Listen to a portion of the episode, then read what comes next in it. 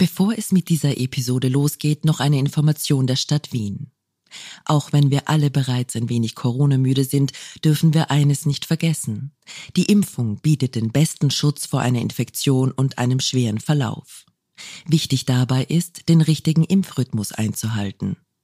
Die Grundregel für alle, die älter als zwölf Jahre alt sind, lautet, wenn die zweite Impfung oder letzte Genesung sechs Monate oder länger zurückliegt, unbedingt wieder impfen gehen. Achtung, eine Infektion schützt nicht vor einer neuerlichen Erkrankung. Der Schutz nach einer Infektion ist individuell unterschiedlich und oft nur kurz. Eine Reinfektion ist bereits ab sechs Wochen nach der Erkrankung wieder möglich. Die gute Nachricht, mehrmaliges Impfen vermindert die Wahrscheinlichkeit einer neuerlichen Infektion. Also bitte lasst euch impfen. Weitere Informationen findet ihr unter coronavirus.wien.gv.at. Finanziert aus Mitteln der kommunalen Impfkampagne. Und jetzt zurück zur aktuellen Episode. Profil Podcast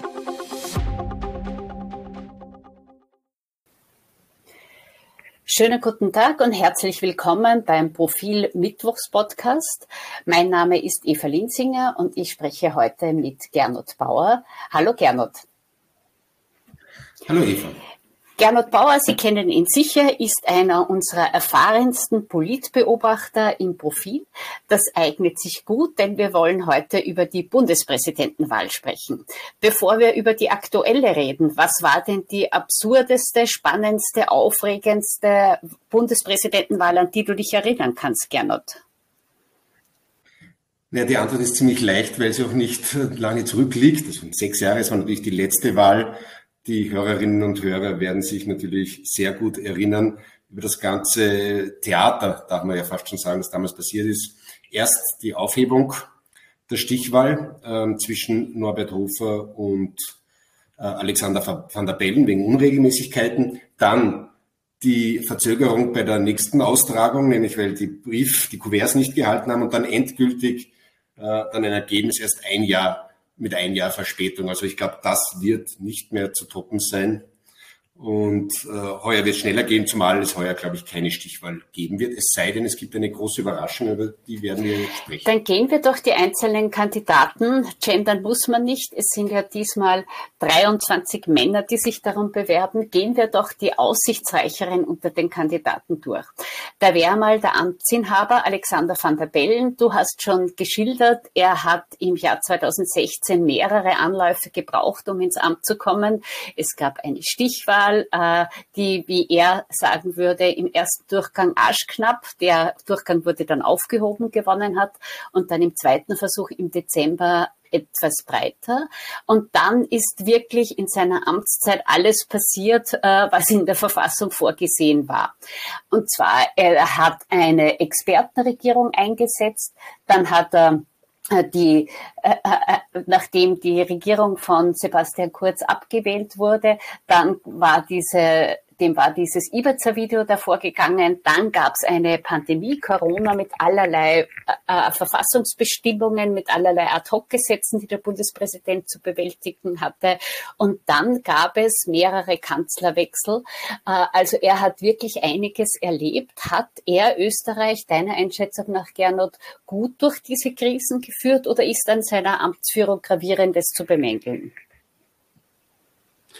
Also bei aller gebotenen Neutralität kann man sagen, dass er seine Amtsführung tadellos äh, äh, bisher geleistet hat. Man sollte nur das Ergebnis jetzt anschauen. Österreich war, ist und wird es auch sein, eine stabile Demokratie, obwohl es in den letzten zwei, drei, vier Jahren so viele Turbulenzen gab wie bisher nie. Du hast es gerade beschrieben. Ähm, Verfassungsexperten bezeichnen ja den Bundespräsidenten, das Amt, immer als einen schlafenden Riesen. Was bedeutet das? Das bedeutet, dass der Bundespräsident formal sehr viel Macht hätte, diese aber in der Praxis nicht einsetzt. Unter Van der Bellen, so kann man das jetzt formulieren, wurde dieser schlafende Riese nicht nur geweckt, sondern er musste auch sehr wach sein, um die verschiedenen Krisen zu managen. Du hast es erwähnt, äh, das Schwierigste war wirklich wahrscheinlich die Abwahl des Kabinetts von Sebastian Kurz. Das war ja erstmalig in der Geschichte der Zweiten Republik. Und hier hat sich nicht nur die Verfassung bewährt, sondern auch der Bundespräsident Alexander Van der Bellen. Äh, und natürlich bekam er deshalb einiges an Kritik, weil er hat äh, das Amt des Bundespräsidenten wirklich stark angelegt. In fast allen Wahlkämpfen, die ich mich erinnere, haben Bundespräsidenten versprochen, sie werden stark auftreten. Es wurde dann nie, weil der Bundespräsident äh, zu Recht eigentlich, wenn keine Krise ist, eher eine repräsentative Aufgabe hat. Alle Versuche vom Bundespräsidenten auch wirklich stark zu sein, wir erinnern uns an Thomas Glestil, der wahnsinnig gerne zu EU-Gipfeln gefahren wäre. Das ist aber natürlich Aufgabe des Kanzlers, wurden gebremst. Äh, Falder Bellen war der erste wirklich starke Staatschef, der es musste, weil er in der Regierung ist. Und ich habe mir damals etwas vorgenommen. Wir alle haben immer wieder Geschichten geschrieben, man braucht eigentlich keinen Bundespräsidenten, das ist ein verstaubtes Amt. Van der Bellen hat doch gezeigt, dass gerade in Krisen das Amt des Bundespräsidenten notwendig ist. Oder siehst du das anders? Nein, ich sehe das genauso. Man könnte ihn quasi als eine Lebensversicherung für die österreichische Demokratie bezeichnen. Das ist eine Lebensversicherung. Jeder hofft, dass sie nie schlagend wird, dass man sie nicht braucht. Aber wenn es dann doch einmal eine Krisensituation gibt, dann sind wir alle froh, wenn es eine Versicherung gibt. Und natürlich sollte der Mann, die Frau an der Startspitze dann auch über das notwendige Rüstzeug, die notwendige Reife dazu verfügen, was jetzt gar kein Hinweis ist auf das Alter.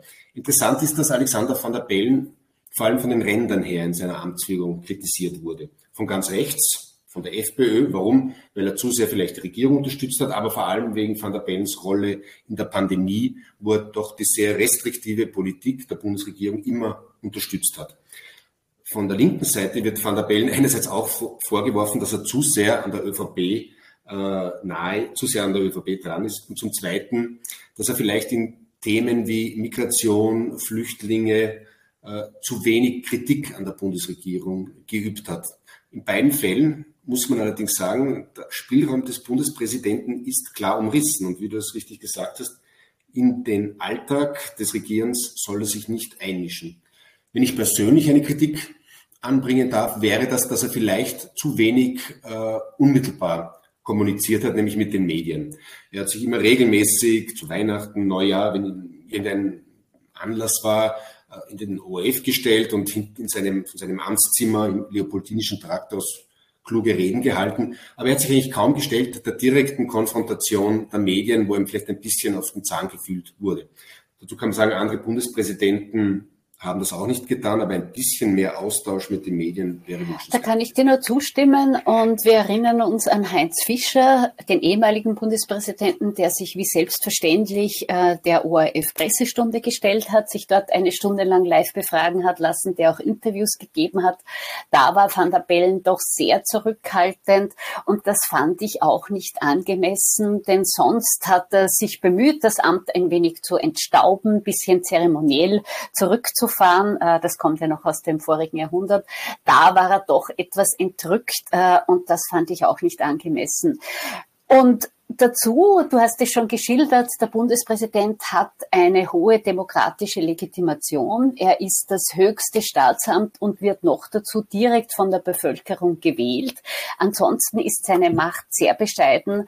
Äh, bei Alexander van der Bellen war das umgekehrt. Es gibt diese berühmte Karikatur, äh, wo er rauchend mit seinem Hund am Fenster der Hofburg steht, kurz nachdem er endlich dort einziehen konnte und äh, der Text dazu lautet, oh, das wird Fahrt und das Gegenteil ist eingetreten. Fahrt wurde ihm, glaube ich, nie. Ähm, ein Punkt, den wir noch nicht erwähnt haben, ich fand seine ruhige, überlegte, zurückhaltende Art in all diesen Krisen durchaus wohltuend. Ich glaube, einen Feuerkopf oder einen Hitzkopf in der Hofburg, der schnell äh, wie mit äh, aus der Pistole geschossen agiert, der wäre diesem Amt unangemessen. Und gerade in so hektischen Zeiten ist gut, wenn jemand etwas Ruhe hineinbringt denkt. Ähm, man sieht jetzt das, was du angesprochen hast. In seinem Wahlkampf tauchen immer wieder Buhrufer auf, tauchen äh, Leute auf mit Corona-Galgen. Die waren bei der Festspieleröffnung in Bregenz, bei der Festspieleröffnung in Salzburg, auch in einer kleinen oberösterreichischen Stadt, die ihre 800-Jahr-Feier hat. Das ist für einen Bundespräsidenten ungewöhnlich, dass er da so von solchen Berufen begleitet wird. Was glaubst denn du, ist das eine Art Vorbote, dass der Wahlkampf durchaus ungemütlich werden könnte? Könnten ihm andere Kandidaten da durchaus zusetzen? Ja, zum einen muss man sagen, dass diese Bilder von mitgeführten Galgen natürlich schockierend sind. Also sowas kannten wir noch nicht. Das ist sicherlich eine Grenzüberschreitung. Mich würde auch interessieren, ob das nicht bereits strafrechtlich relevant ist, dass hiermit wirklich weit überschritten wird, was wir unter dem Demonstrationsrecht ähm, verstehen. Der Bundespräsident selber hat in manchen Interviews jetzt jüngst äh, darauf Bezug genommen und schon aus seinem Erstaunen und eigentlich seine Erschütterung gezeigt. Also wir wissen alle, wie gern er vor der Hofburg äh, spazieren geht mit seinem Hund. Die Leuten sich nähert, also so ungezwungen wird er sich nicht mehr bewegen können in Zukunft. Und wie der Wahlkampf wird, hängt natürlich vor allem von seinen Gegnern ab. Da wäre zum einen äh, Walter Rosenkranz, der FPÖ-Kandidat, der ist eigentlich unter dem Strich für freiheitliche Verhältnisse ein zurückhaltender Politiker. Also der wird den Bundespräsidenten nicht frontal attackieren. Etwas anderes ist dann schon bei dem Kandidaten der MFG-Partei, Brunner, also von dem sind auch harsche Worte zu erwarten. Äh, als dritter im Bunde wäre jetzt der ehemalige Chronik-Kolumnist Tassilo Valentin zu nennen, der den Bundespräsidenten sich auch attackieren wird, wobei es ist ein Anwalt, von dem kann man ausgehen oder erwarten gewisse Manieren. Aber es wird doch ein bisschen ein aggressiver Wahlkampf werden. Tassilo Valentin war ja auch im Gespräch als FPÖ-Kandidat, tritt jetzt in Eigenregie an, wird allerdings unterstützt von Frank Stronach, der ja auch einmal schon in der österreichischen Innenpolitik mit seiner eigenen Partei mitgemischt hat. Manche werden sich noch erinnern. Dann gibt's noch einen Kandidaten im Feld einen, der Probleme hat mit seinem Namen, der eher bekannt ist als Bobo, dessen bürgerlicher Name weniger bekannt ist. Ich sage das auch deshalb, wir merken das gerade, liebe Zuhörerinnen und Zuhörer, wir machen diese Woche eine große Umfrage zur Bundespräsidentschaftswahl, äh, die, wir wissen selber noch keine Ergebnisse, die Sie aber dann ab Samstag im neuen Profil lesen werden können. Und da lassen wir die einzelnen Kandidaten abfragen. Und wir merken, dass ein Kandidat, nämlich der Marco Bogo, unter seinem bürgerlichen Namen nicht sehr bekannt ist. Das wird für ihn noch ein Problem werden. Dann gibt's noch den ehemaligen BZÖ-Politiker Groß, auch eher ein Gutbürger und dann noch etliche andere, zum Beispiel den GEA-Chef Staudinger.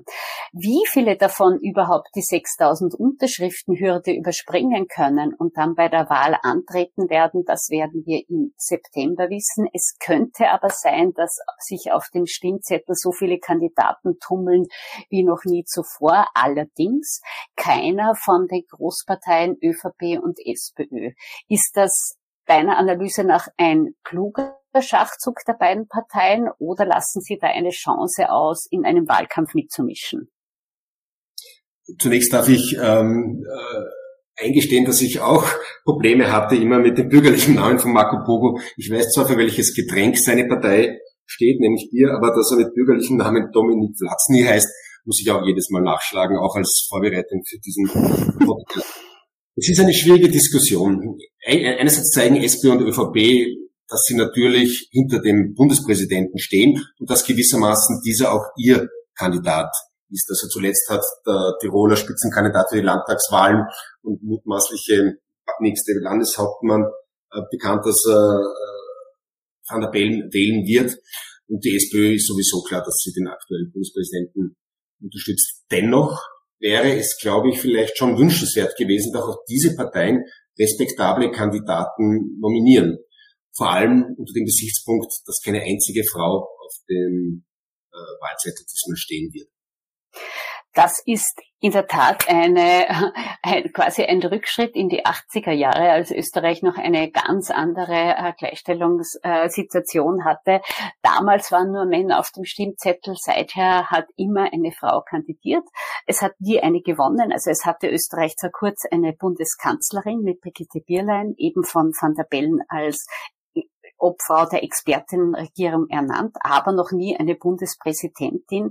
Aber manchen gelang es durchaus, ich denke zum Beispiel an Irmgard Gries oder auch früher an Heidi Schmidt, ähm, da, den Wahlkampf aufzumischen und durchaus laut zu sein, das werden wir diesmal nicht erleben und äh, dass beide Großparteien, weder ÖVP noch SPÖ, einen eigenen Kandidaten aufstellen, auch das gab es noch nie. Es haben immer wieder Großparteien verzichtet, gegen einen amtierenden Parteien anzutreten. Die SPÖ zum Beispiel bei der Wiederwahl von Thomas Glestil, die ÖVP zum Beispiel bei der Wiederwahl von Heinz Fischer, aber dass beide Parteien gar keinen Kandidaten im Rennen hatten, das gab es noch nie. Zeigt das auch einen Wandel zu anderen Mehrheiten? Das ist natürlich eine schwierige Frage. Also ich würde aus dem Umstand, dass sie niemanden nominieren, noch keine Bereitschaft für andere Mehrheiten ziehen. Es ist die Bundespräsidentwahl wirklich eine sui generis, also eine ganz äh, spezifische. Was allerdings schon stimmt, ist, dass die Mehrheiten auch in Österreich zu wandern beginnen. Wir werden auch die jüngsten, auch die nächsten Profilumfragen werden zeigen, dass also die Mehrheit aus SPÖ, Grünen und NEOS mittlerweile durchaus realistisch ist. Also ich darf erinnern, dass noch vor einigen Monaten waren wir der Meinung, dass so eine sogenannte österreichische Ampelkoalition schlicht auszuschließen ist. Also da ist schon etwas in Bewegung geraten. Allerdings muss darauf hinweisen, Grund für diese Verschiebungen ist vor allem natürlich die, der Absturz der ÖVP die wirklich äh, bemerkenswerte, muss man fast sagen, äh, Schwäche der Volkspartei derzeit. Wir werden sehen, wie sich diese Schwäche in dieser aktuellen großen Umfrage ausdrückt. Ähm, wir sagen es jedes Mal, ich sage es auch diesmal dazu, liebe Zuhörerinnen und Zuhörer, wir machen echte Umfragen. Das macht das Institut Unique Research von Peter Hayek für uns. Wir bestellen keine Ergebnisse, wir nehmen keinen Einfluss auf Ergebnisse. Ähm, man weiß ja vieles davon jetzt aus diesen Diskussionen um den Weinshop-Tools. Bei uns ist es so, wir zahlen für die Umfragen. Das Institut macht sie und liefert sie dann. Wir kennen die Ergebnisse jetzt selbst noch nicht, sondern bekommen sie erst geliefert und wir werden sie Ihnen dann im kommenden Profil präsentieren.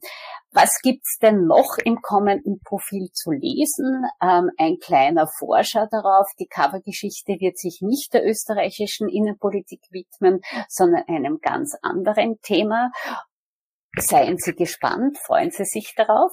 Und dann mache ich noch eine letzte Eigenwerbung in eigener Sache. Sie haben jetzt Gernot Bauer gehört. Gernot Bauer hat auch eine Kolumne, die den originellen Namen trägt, Bauer sucht Politik. Worum ging es denn in der letzten Folge, Gernot? Ja, die, die soll ein bisschen ein satirisches Element sein. Momentan ist diese Kolumne auf Sommerpause. Ich war selber gerade auf Urlaub. Die letzte ist nachzulesen im Profil.at. Da ging es um das Donauinselfest der Wiener SPÖ. Das ist ja sowas wie äh, die größte Parteiveranstaltung der westlichen Welt. Und wer sich ein bisschen unterhalten will, kann da ja mal reinschmökern. Diese Kolumne zeigt, dass Politik manchmal auch ihre heiteren Elemente hat, nicht immer nur ernst ist. Wir freuen uns, wenn Sie diese Kolumne und andere Angebote auf Profil.at nachlesen. Ansonsten bleibt uns noch Ihnen eine schöne Woche zu wünschen. Danke Ihnen fürs Zuhören. Danke dir, Gernot, fürs Mitdiskutieren. Dankeschön.